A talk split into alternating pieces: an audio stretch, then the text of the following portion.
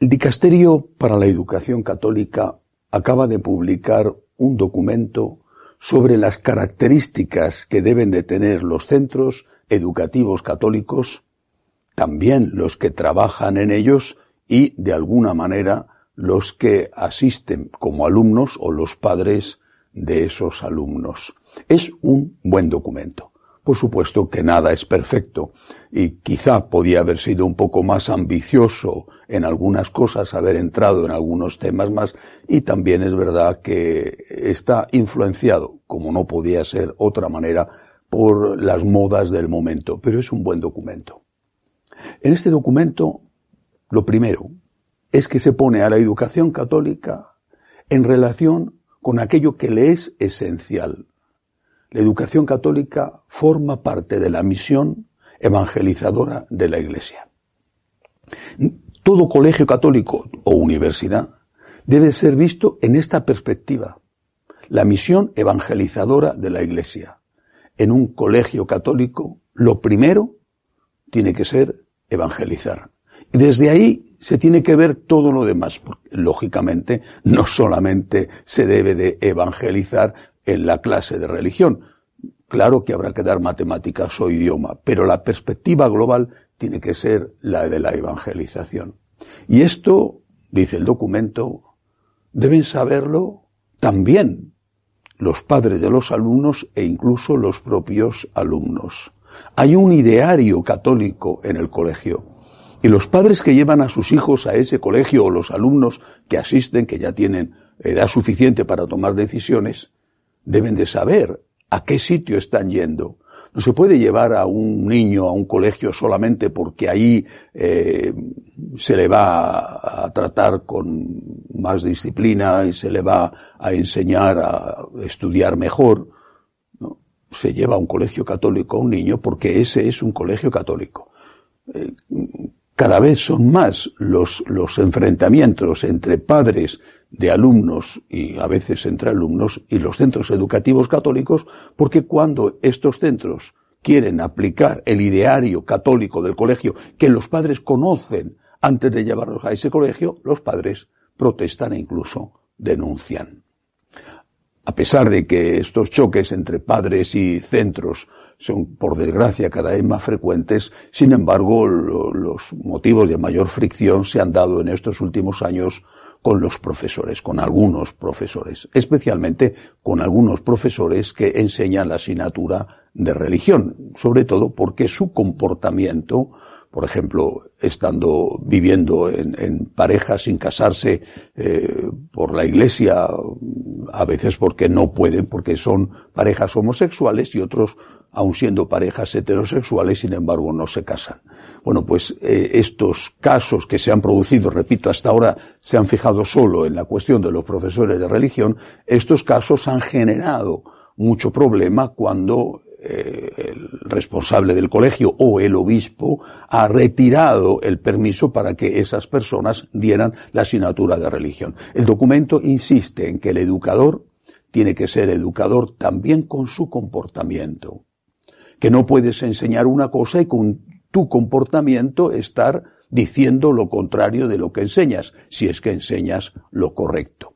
Pero además, el documento eh, de la del Dicasterio para la Educación Católica, además añade que esta necesaria coherencia no solamente se puede exigir al profesor de religión, sino a todos los profesores, a todos los educadores de ese centro.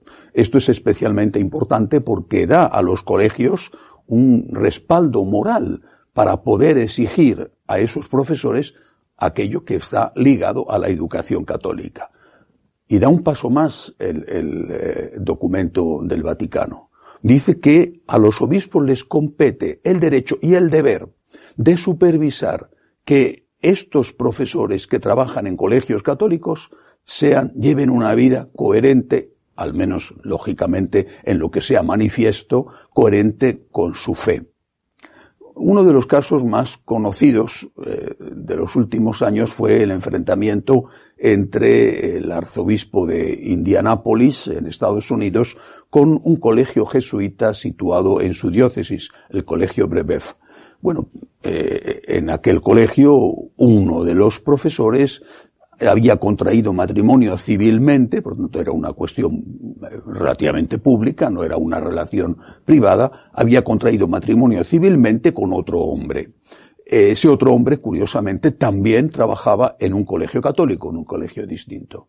El arzobispo le pidió al colegio jesuita que no renovara el contrato a este profesor. Se lo pidió también al otro colegio y el otro colegio lo aceptó. Bueno, el colegio jesuita se negó y entonces el arzobispo le retiró el apelativo de católico. Ustedes sigan adelante, pero ya no son un centro católico, ya no pueden decir que sea un centro católico y además les impidió celebrar a los dos sacerdotes que trabajaban en ese colegio, les impidió celebrar la misa en algunas circunstancias. La misa de diario la podían seguir celebrando, pero una misa eh, temprana, pero en algunas otras circunstancias más de carácter eh, público y colectivo para el colegio les prohibió celebrar la misa. Los jesuitas apelaron a la congregación eh, para la educación católica, eso fue en el año 2019, todavía no hay sentencia. Me imagino que, bueno, la congregación inmediatamente, eh, como había habido una, una apelación, suspendió el decreto del obispo que quedó, por lo tanto, sin efecto. Bien. Todavía no hay una respuesta, todavía no hay una conclusión a ese juicio en apelación. Es posible que eh, ahora, después de este documento, esa respuesta se produzca. Al menos yo no conozco que haya existido esa respuesta y he estado buscando en Internet a ver si ya existía. Desde el año 2019 han pasado más de dos años.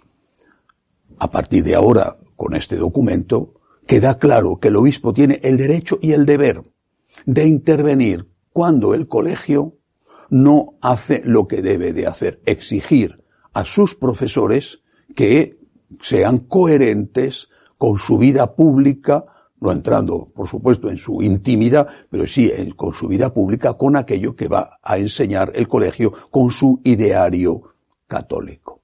Bueno, creo que con este documento algunas cosas pueden quedar aclaradas. Eh, hecho en falta, sinceramente, que no hubiera ido a más el documento, que no hubiera ido un poco más a fondo. Porque, si bien los casos como el que acabo de citar, de profesores de religión o no, que llevan una vida públicamente distinta o incoherente con las enseñanzas de la Iglesia, si bien estos casos existen y son muy llamativos cuando salen en los periódicos, afortunadamente son muy poco frecuentes.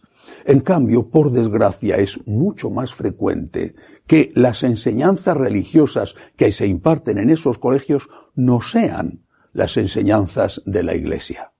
Y eso no suele correr a cargo de laicos, sino que suele correr a cargo de los propietarios de los colegios, sacerdotes o religiosos. Habría que haber pedido que no solamente los profesores llevaran una vida pública coherente con la fe, sino que también la enseñanza que se da fuera una enseñanza coherente con la doctrina de la Iglesia.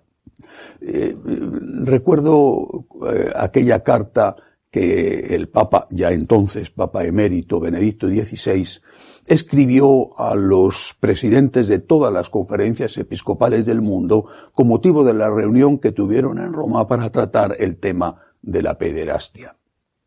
En esa carta importantísima, profunda, lúcida, eh, Benedicto XVI les decía que como obispos tenían el deber no solamente de supervisar y evitar que se produjeran abusos sexuales a menores, sino también, les decía, hay otro tipo de abuso. Desde luego, quizá no se pueda comparar con el abuso físico, eh, bueno, pero hay otro tipo de abuso que es el abuso espiritual. Cuando a esos menores, y hablaba también el Papa Benedicto de lo que ocurría en las homilías cuando adultos iban a misa pero no tenían formación suficiente, cuando esos menores que estaban recibiendo como si fuera doctrina de la Iglesia, algo que no lo era, y pedía a los obispos que, como defensores de la fe, mm, cuidaran de esto y evitaran los abusos. Quizá el documento para la educación, eh, de la Congregación de Educación Católica sobre los colegios debería de haber puesto también el acento en esto, en que la enseñanza religiosa que se da en los colegios católicos sea siempre fiel a la enseñanza de la Iglesia. Incluso podría haber ido un poquito más allá y haber exigido que esto tuviera lugar también, esta coherencia tuviera lugar también en las catequesis de las parroquias, que muchas son magníficas, pero otras, desde luego, no tanto. Y ahí vienen dos preguntas. ¿Por qué el fracaso evangelizador de tantos colegios católicos? Es una cosa conocida. La mayor parte de los alumnos de los colegios a partir de cierta edad, sobre todo, ya no van a misa. Basta con preguntar, además lo sabemos todos, al menos en Occidente. Bueno, ¿por qué este fracaso? No será porque no se está enseñando la doctrina católica, sino un sucedáneo que se supone que va a ser más fácilmente aceptable por los alumnos porque no es tan exigente, pero que en realidad los alumnos rechazan. Habría que preguntarse si este fracaso evangelizador no fracaso en otros temas, porque la educación que se da suele ser muy buena, pero si este fracaso evangelizador no está relacionado precisamente con la falta de fidelidad a la enseñanza de Cristo. ¿Qué es lo que se rechaza?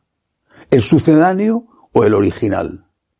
¿No se estará rechazando el sucedáneo precisamente porque no se muestra el original, aunque el original aparentemente sea más exigente, pero al final sea mucho más convincente. Hasta la semana que viene, si Dios quiere.